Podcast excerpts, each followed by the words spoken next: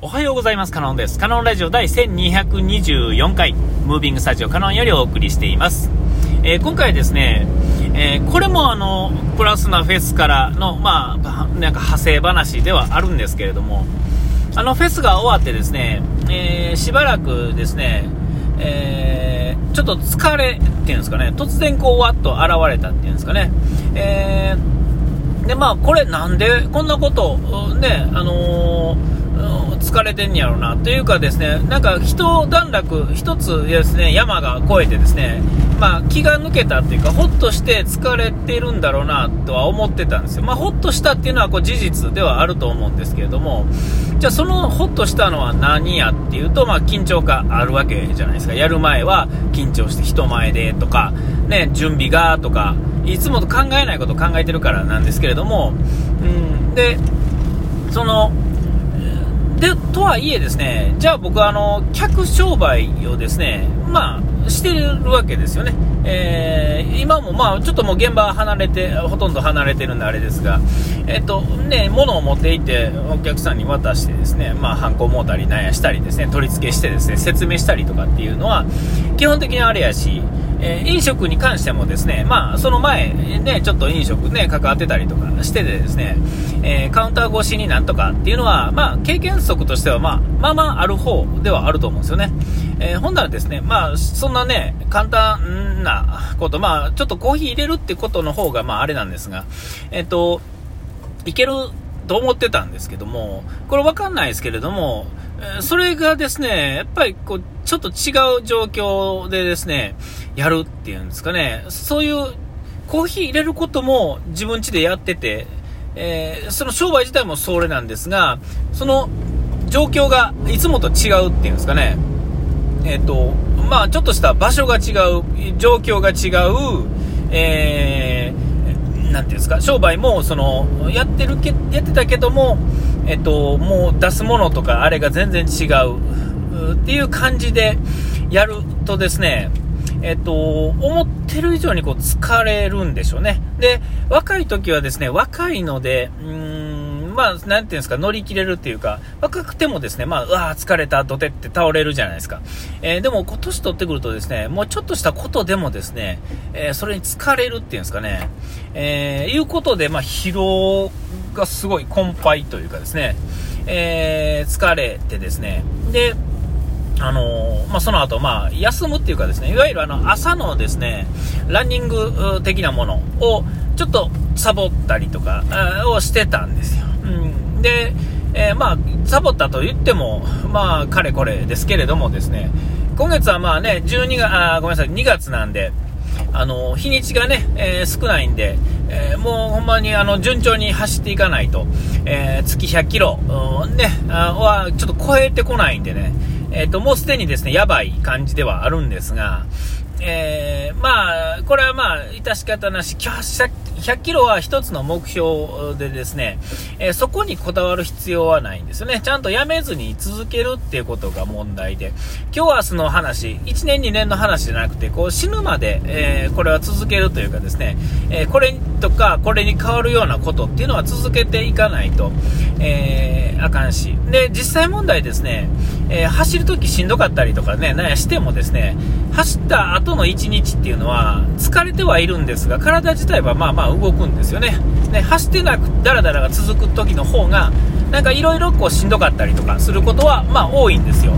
えー、だからまあその辺はね、そんなもんなんだろうなっていう風な、まあ、また年齢がね、年齢なんでですね、えっと、まあある程度その、なていうんですか、自分のそのライフみたいな、1日使えるライフみたいなのをちゃんとこう考えて使わないと、えー、ちょっとなかなかしんどいんじゃないかっていうことは分かってきたんですよね。で、えーと、逆に、まあ、言うたらライフ自体が少ない、えー、前よりは少ないんですが、えーと、どうやって使ったらええかっていうのはある程度分かっているのでそれを補うのはある程度の、まあ、知識っていうんですかね、えー時間割、知識とま時間割、自分で組んだ時間割っていうんですかね、それをある程度守っていれば、ルーティン化ちゃんとしていればですね、えっ、と、まあそんなに問題はないわけです。いや、なんやったら問題ないと言ってもええと思うんですね。まだ、だからこそ、まあ、遅、ね、年寄りではあるんですが、まだそのいわゆる老人ではない、えー、ままだ言うたらですね、無理が効くんですよね。えー、若い時人ほどではないですが、まだ今から無理したらですね、あの、必要以上の筋肉とかですね、必要以上のパワーっていうんですかね、そういうのはまだ得られる余裕がある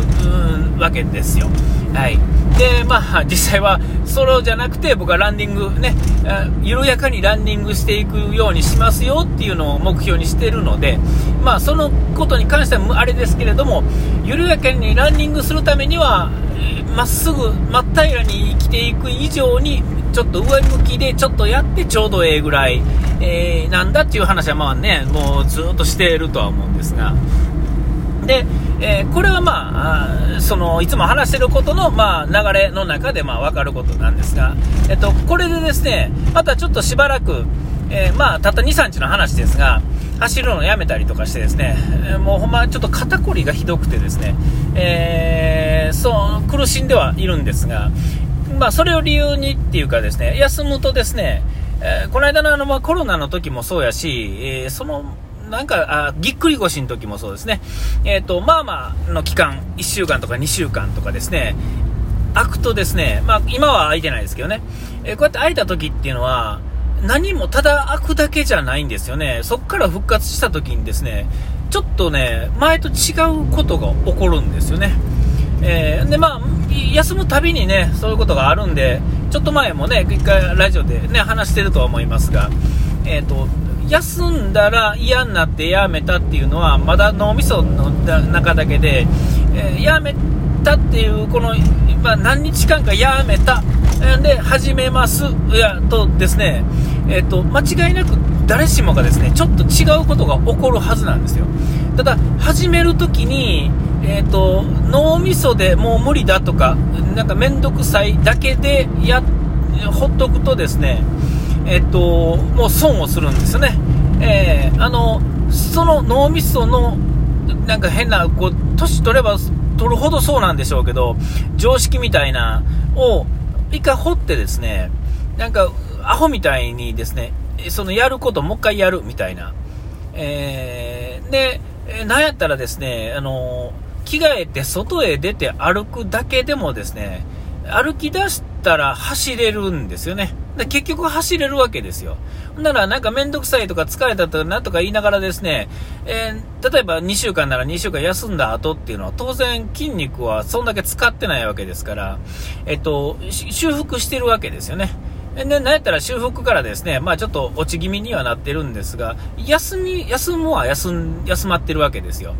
えー、ほんだらですね、実は全然できたりとかするんです。で、一回できることが分かったらですね、えー、次のステップがまた始まるんですよね。で、えー、長いこと休んでるから、一回出来上がった筋肉から徐々に落ちていってるところからですね、次のステップに行くと、ある程度定期的に続けてた時の筋肉の状態とちょっと違ってきて、えっ、ー、と、なんか前の、前、その、走り出す前の時の筋、なんていうんですか、体とは違うとこからスタート、ベースがですね、えー、ゼロスタートように感じてゼロスタートではなかったりとかするんですね。えー、まあなんかまあちょっとの違いやったとしてもね、例えば1スタートでも2スタートでもいいんですけども、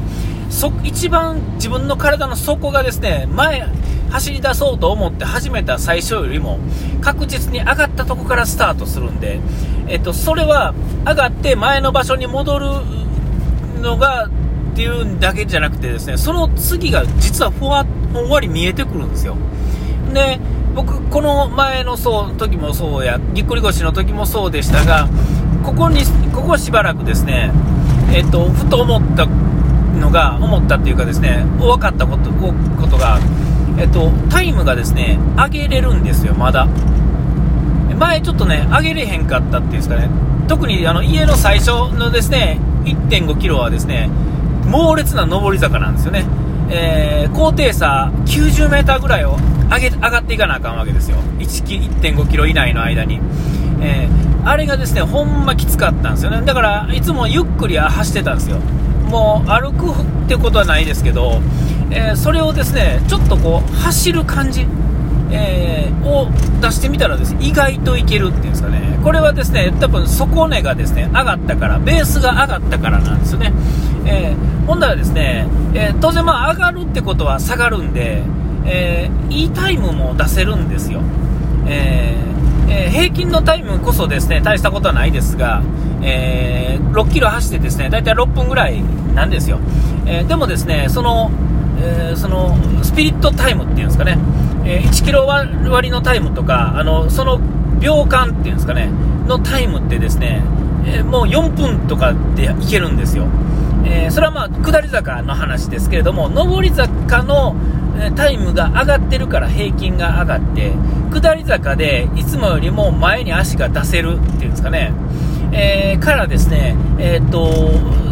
あのスピリットタイムも上がるっていうんですかね、えー、瞬間のタイムも上がっていく、ほんだらですね、えー、っとですか前に行くっていうんですかね、あの歩くときってですね僕僕の感覚ですよ。あの歩いたらですね同じ距離歩歩いたらですね、えーと、もう正直1時間とか1時間ちょっとかかるのがですねあと走るとですね30分ぐらいで終わるわけですよね、えー、ほなこう30分ね35分40分で7分台やと思うんですけども35分ぐらいと6分ぐらいで30分ちょいでなってくるともう5分台5分40秒とかなんかそんな感じになると思うんですけどもそれぐらいになってくるとですね自分の体が前へ進むこと自体が気持ちいいっていうんですかね、えでまあ、自分の心臓がですねさらにですね無理がない状態で、えスピードが上がってきたらですね超気持ちいいっていうんですかね。でまあ、これはあの徐々にですね上げていけばいいわけで最後はですねタイムが目的ではないんですが気持ちよく走ろうと思ったらですねやっぱりある程度前進んだ方がいいんですよね。タイムもある程度追いつつですね自分のまあ体とかっていうのと徐々に。でたまにガツンと休んだって全然問題ないっていうことをね改めて思ったっていうそういう話でした。お時間来ました。ここまでの予定はカノンでした。うがい手洗い忘れずに。ピース。